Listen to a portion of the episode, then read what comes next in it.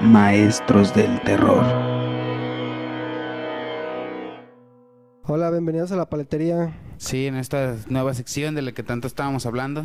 Soy yo de nuevo aquí, Dani. Y yo, Rodolfo. Y esta es nuestra nueva sección que se llama Maestros del Terror. Maestros del Terror, así es. Hoy estamos estrenando. Les explicamos un poquito cómo va a ir la estructura de este podcast porque va a ser muy diferente. Ya no es por, ya esto ya no es una temporada, es una sección. Sí, Es- podríamos decir algo aparte. A Daniel y a mí nos encanta el terror. Desde que tenemos memoria, veía muchas películas. Así que queremos compartir un poquito de eso. Pero pues te ibas a contar qué es lo que íbamos a hacer. Sí, primero que nada, pues vamos a recomendar, bueno, no recomendar, vamos a hablar de una película de terror, una serie, un libro y por último vamos a contar algún relato que ocurre aquí en nuestra ciudad, como si nos escuchan por primera vez, somos de Guadalajara. Sí, somos de Guadalajara, Jalisco, México. Entonces queremos que los relatos sean enfocados a lo que pasa aquí o en general en México. Sí, vamos a intentar conseguir lo más verídico, los relatos más famosillos de Guadalajara y acompañarlos o empezarlos con unas reseñas de cosas de terror que estamos viendo, ya sea leyendo y nos gustaría compartirles en este nuestro afán de que ustedes también se vuelvan maestros del terror.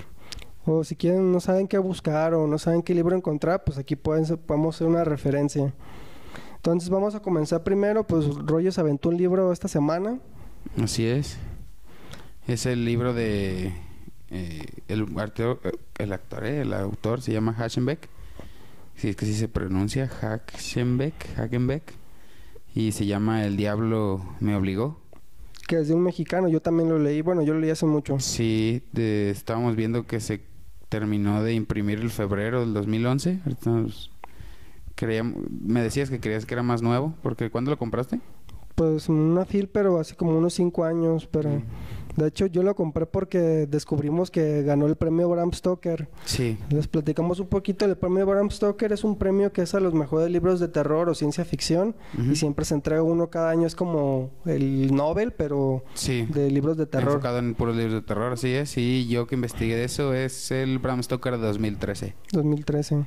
Estuve checando dos años después de que salió. Como, pues ya dijimos, es de Hagenbeck. Un, a pesar de que tiene un nombre muy extranjero, es de Puebla, México.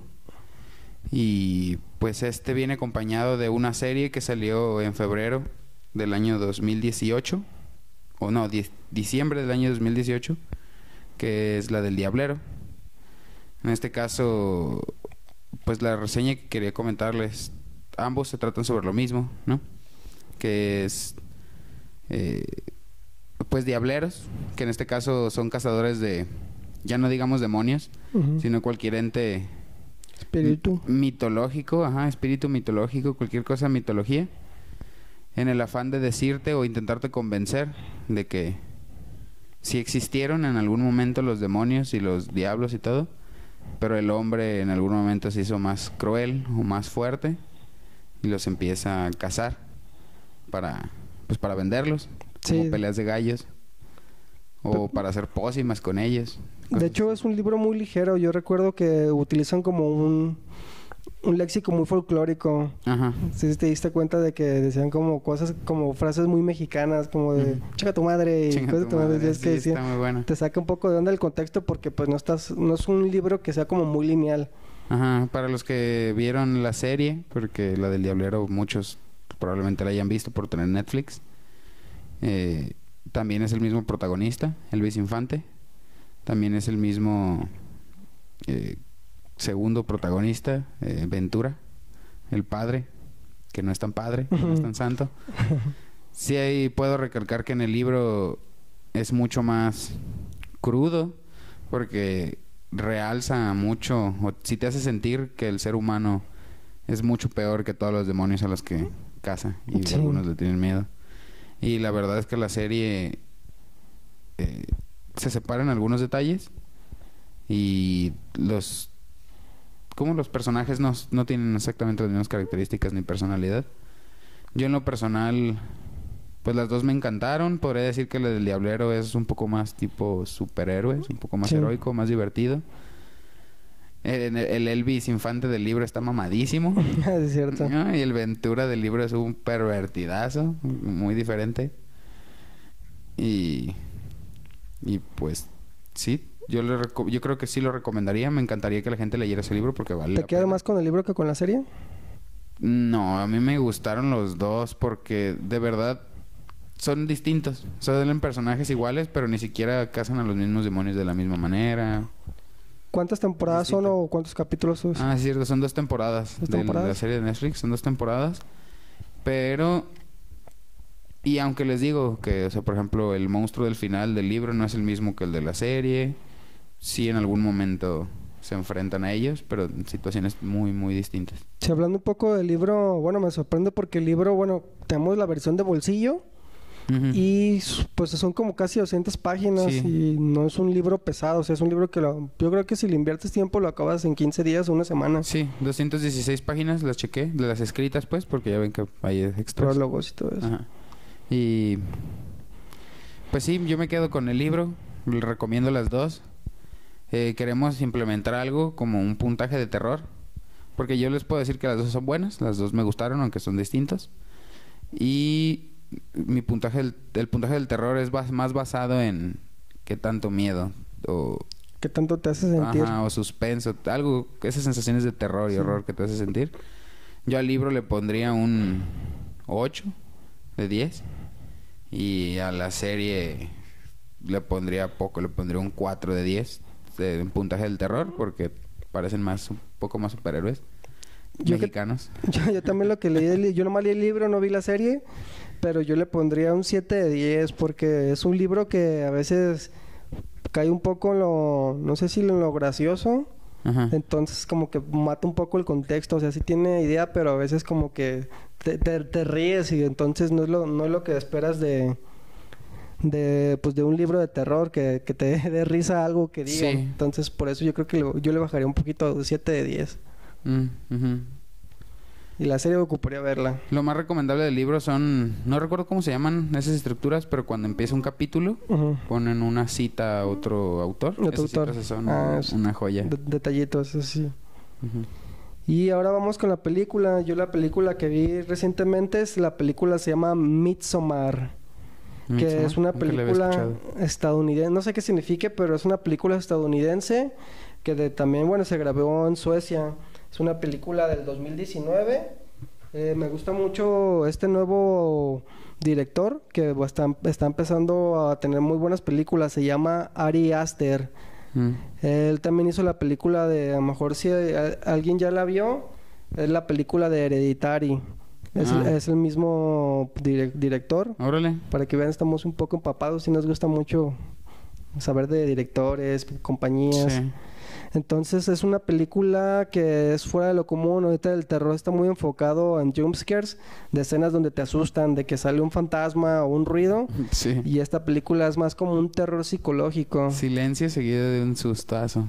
Entonces este terror psicológico pues comienza como una película de drama porque se trata de una pareja de novios que la novia se le mueren sus familiares y pues la única persona que tiene es su, su novio. Y su novio tiene unos amigos que son de Suecia y un día lo invitan a Europa. A, pues es como una tipo un rancho de allá Ajá. donde no pues no hay nada de tecnología entonces está un poco raro porque hay unas, unas un- como unas peleas de entre novio y es Ajá. como de cómo que te hace Europa y no, no me invitaste entonces está un poco raro al principio parece que estás viendo más un drama Ajá. que una película de terror Eh, la película es lenta yo creo que al principio si la ven dura casi pues si dura casi dos horas y 15 minutos entonces al principio puede ser pesada, pero ya después llegan a Suecia y entonces pues ves todos los paisajes y dices, pues esto, es una, esto no es una película de terror, pero ese es lo, el ingrediente que va, te va explicando poco a poco cómo es todo. Entonces llegan como una tribu allá de Suecia y Así no, no, sin revelar muchos detalles, como eh, porque dices que el terror psicológico. ¿Tienen algún perseguidor? Mm, no, es más bien lo, lo que hace la tribu. Eh, no quiero tirarles tantos spoilers Ah. para que vean la, la serie, pero hay una tribu que tienen conductas raras. Entonces, por ejemplo, ellos sacrifican personas y se les hace normal. Y entonces Ajá. ellos al ver que está pasando tal cosa y tienen como su propia Biblia, entonces, y tienen sus propios cuartos y su propia vestimenta. De hecho, dicen que es una película muy folclórica, porque muestra, no sé si sea un folclore allá de Suecia, pero sí tiene como que esas formas. Entonces como que la empiezas a ver y ves que pues cosas muy raras empiezan a pasar, que hacen cultos a como a la naturaleza, pero un poquito más gore. Entonces como te lo van mostrando poco a poco, si es como que te si te pones en los pies del personaje es como no quisiera que ya estar yo viendo eso. Ajá. Y es una película pues muy buena porque es un terror creo que muy diferente al que estamos muy acostumbrados. Sí, suena interesante. Entonces sí necesitan verla, o sea, en el puntaje del terror yo le pondría, yo creo que un 8 de 10, porque al, al final la- las últimas de pasando la primera hora ya todo pasa más rápido y si sientes como que esa ansiedad de qué está pasando, por qué, Órale. por qué, por qué siguen ahí, por qué no se regresan a Estados Unidos y si ven que están Las sufriendo. preguntas lógicas, ¿no? ¿Por qué no se va? Pero todos se meten como en el mismo sintonía de, de la tribu y se meten como mucho en el juego mental que les están haciendo. Ajá. Entonces es una película que a mí sí me... La terminas de ver y hasta te duele como la cabeza. Dices, ¿qué acabo de ver? O sea, sí es como que te causa molestia. Entonces es lo que a mí me gusta que una película de terror te, te deje con esa insa- insatisfacción, pero sabes que es buena Sí. porque te generó algo. Sí, que te moleste, no insatisfacción, que te moleste o algo. Ajá. Entonces yo a esa película le pongo 8 de 10. El puntaje del terror. El terror ¿Y de recomendable? Así. recomendable. ¿Está pesada o no? Es que, como te digo, es una película que empieza muy lenta. De hecho, a mí me costó No, un poco de trabajo. Entonces, si quieres ver una nueva propuesta, está esta película que se llama Midsommar. El- yo la busqué en cualquier streaming, no la encontré en ninguna plataforma. Yo creo que tarde que temprano ya va a estar, porque la película Sí, sí, la están nominando pues a varios premios. Sí, debería valer la pena con... Como es el de Hereditary. El de Hereditary está buena. Sí. Y, pues, la historia. Y ahora vamos a... Por último, dejamos la historia. Como todos saben, pues yo... Bueno, creo que sí lo conté en el primer podcast. De, yo soy eh, estudiante de enfermería, ahorita soy pasante. Eh, entre las cosas, pues la gente de enfermería, medicina, camilleros, toda gente que trabaja en el hospital, pues vivimos con, con, pues al día a día con la vida y la muerte. Nos toca ver gente que nace, nos toca ver gente que muere. Entonces, el Hospital Civil Viejo, yo creo que es como el hospital más emblemático que hay aquí en la, en la Sí. ciudad. No hace mucho, de hecho, se hizo el Hospital Civil nuevo. Se arregló como tal. El nuevo tiene 30 años y el viejo fue fundado en 1794. Ujú. Entonces es un hospital ya muy viejo. Fue un fraile, fue el que lo fundó. Entonces tiene muy buena historia porque, o sea, era un hospital que ha manejado por frailes y monjas. Entonces todos sabemos que tiene como esa parte, no sé si de llamarlo ocultista. Pero sí tiene su historia. O sea, miren cuánta gente no se ha muerto en ese hospital, cuántas cosas no han pasado. Muchas creencias también por haber ser manejado por monjes en su tiempo. Sí, de hecho todavía hay monjas. Si tú vas eh, algunas jefas de, de los, de los pisos o de las salas, todavía son monjas. Órale. Todavía visten sus túnicas y yo iba a hacer prácticas a las 7 de la mañana y sí te da pues una parte que está renovada, que es como un hospital reciente, Sí, pero está sí, la parte de las salas. Entonces esos- esas salas tiene pinturas y tú vas en la noche Murales. murales, es como que sí está un poco creepy. Sí, hasta de día está raro. De día está raro. Y luego, pues, si ves a las jefas que son monjas y las dices como que sí te retornas como unos 100 años atrás. O sea, bueno, como nos lo han pintado en películas y sí, sí te saca Sí. un poco de onda. Para no sacar de onda la- con los detalles. Tuve un- un- una tía que, que era enfermera. Ella trabajó como en 1950, 1960 y es lo que va a la historia, que pasan cosas paranormales. Ella me contaba, por ejemplo, cuando alguien llega a urgencias, pues primero le hacen sus exámenes laboratoriales, le hacen ciertas preguntas antes de asignarle una cama. Si está estable, te mandan a, como quien dice, a piso o a las salas. Ento- Entonces ahí lo que pasaba es que me, pues hacías todo el papeleo, llenabas Bueno. todas tus cosas y ella me comentaba que ella iba a buscar a su paciente y no lo encontraba les preguntaba a todos, oye, ¿has visto a mi paciente? Es que me lo tengo que llevar a su cama. Entonces ella se ponía Se a fue a su investigar. casa. No, eso quisiéramos. Entonces, pues el, personal de enfermería no es como que mm, sí se ayudan, pero no es como de, ay, mo- ay, si quieres yo hago tu trabajo, ¿no? La No. gente no se presta a hacer eso. Entonces ella dice que ya fue y lo buscó y lo encontró en, en otra cama y le pregunta, oye, ¿cómo es que llegaste aquí? Ay, cabrón. Y le dice, ah, es que vino otra enfermera, vino una enfermera con una túnica y ella fue la que me instaló en esta cama y la describió y ella conoce a todo, pues con el personal que trabaja y no hay nadie que tenga esa descripción que Sí. les dan. Ahí te conoces porque pues ahí estás siempre con Siempre la misma estás gente, trabajando con la misma en gente. las mismas áreas. Entonces ahí lo que, lo que se cuenta es que las, las monjas que trabajaban hace muchos años siguen todavía en el hospital como dicen que su espíritu. Entonces, dice, muchos le dicen las planchadas, las monjas, que según eso todavía están ahí y ayudan a la gente, o sea, son, son como espíritus buenos. ¿Y le ayudó y por qué lo movió de cama? no, o sea, pues lo ayudó a instalarse, o sea, pero Ah, pues lo, lo instaló a lo mejor si el espíritu en la cama que él creía que era la que le habían asignado. Sí. Y que eso pasa muchas veces. También dice que uh, lo, pasó lo mismo con otro paciente, pero que era un cuarto que nunca estaba abierto, que siempre lo tenían con, Con pues, llave. con llave. Entonces ella tampoco no encontraba a su paciente y pues fue a buscar en el hospital y cuando llegó vio que el cuarto estaba abierto y dice, pues yo no tengo llave aquí, ve que el cuarto está abierto y está su paciente ya instalado.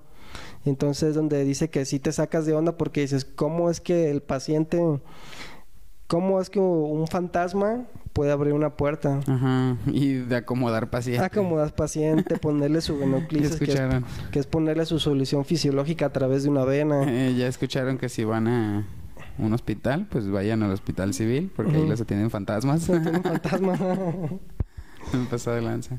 y o sea, hay muchas apariciones, o sea, de hecho, en las salas tienen como sus almacenes y tienen como esas escaleras como de caracol, pero que son muy angostas. Y de hecho tú subes las escaleras y llegas y sientes la presencia, o sea, sientes siempre el- una yo siempre lo sentí así como una presencia de, de que estás haciendo algo, sabes que estás solo, pero sabes que a lo mejor hay algo ahí. Entonces, pues imagínense cuánta gente no murió, cuántos fetos. Luego ya ven que también están las historias de, de los frailes que embarazaban monjas y que los, Sí. los fetos los tiraban. Entonces, desde el hospital civil, pues tiene, tiene mucha historia. Sí, de mucha historia y muchas historias que vamos a contar en este podcast. Por ejemplo, también, o sea, cositas que, que, que te cuentan todavía que a lo mejor tú tenías tus tijeras o tú tenías tus medicamentos a un lado y regresas y ya no, ya no est- estaban movidos. No, a lo mejor los agarró lo del interno, pero... pero... Pero si pasa eso más en los turnos nocturnos, que, o sea, hay menos movimiento, hay menos gente, las Sí. cosas no tienen por qué moverse. Sí, sí. Y también nos platican mucho de que se caen cosas, o sea, tú estás haciendo algo y se cae una caja pesadísima y es lo que no te explicas. Órale, qué chido. Pues Entonces- esos monjas y esos frailes y todas esas cosas que suceden ahí. Este relato lo llamaríamos fantasmas buenos. Pues en hay- este caso sí, porque eh, pues, te acomodan en tu camita y te ponen tu... ¿Cómo se llama? Bueno, Tu crisis. venoclisis y todo lo demás. Iba a decir diálisis. También, pinches especialidad en nefrología. A la verga. Ay, pues ojalá que salgan más historias como estas en, en este podcast y... Pues ¿Quieres es- cerrar? este es ¿Quieres nuestro intro, más? pues espero les guste. Entonces, ya saben, vamos a hablar de un libro, una película, una serie. Hoy nos aventamos dos en uno. Ro- Rodo que Sí. contó la del Diablero y la del Diablo me obligó, que es la misma. Básicamente. Que primero fue el libro y luego se hizo la serie. Y pues de esto va a tratar nuestro podcast. Pues les recordamos nuestras redes sociales. Estamos en Facebook, estamos también en Instagram, la, pate- la paletería GDL, es como nos pueden buscar. Sí, y este es, recuerden, los maestros del terror. Sus- Eh, cada cuándo vamos a estar sacando, Cada semana lo ideal es que se publique cada jueves. sí, lo de maestros del terror, cada jueves. ¿En qué horario más o menos? Como a las 10, 11 de la noche. Hay veces que nos tardamos un poquito en la edición o algún inconveniente, pero Sí. ahí nos pueden estar escuchando. También ibas a decir que se suscriban. Que se suscriban al canal, eso nos ayuda mucho y ustedes se dan cuenta cuando sale un video. Sí, ya vamos a intentar ser cada vez más constantes, eh, de mejor calidad. Y a mí me gustaría nada más decirles que eh, si tienen alguna historia, alguna persona que sea de aquí Guadalajara o algo que nos quiera compartir, que esté interesante, pues nos la diga y aquí la contamos. Sí, pues muchas gracias a todos y gracias por escuchar el podcast. Gracias, todos son maestros del Terror. terror.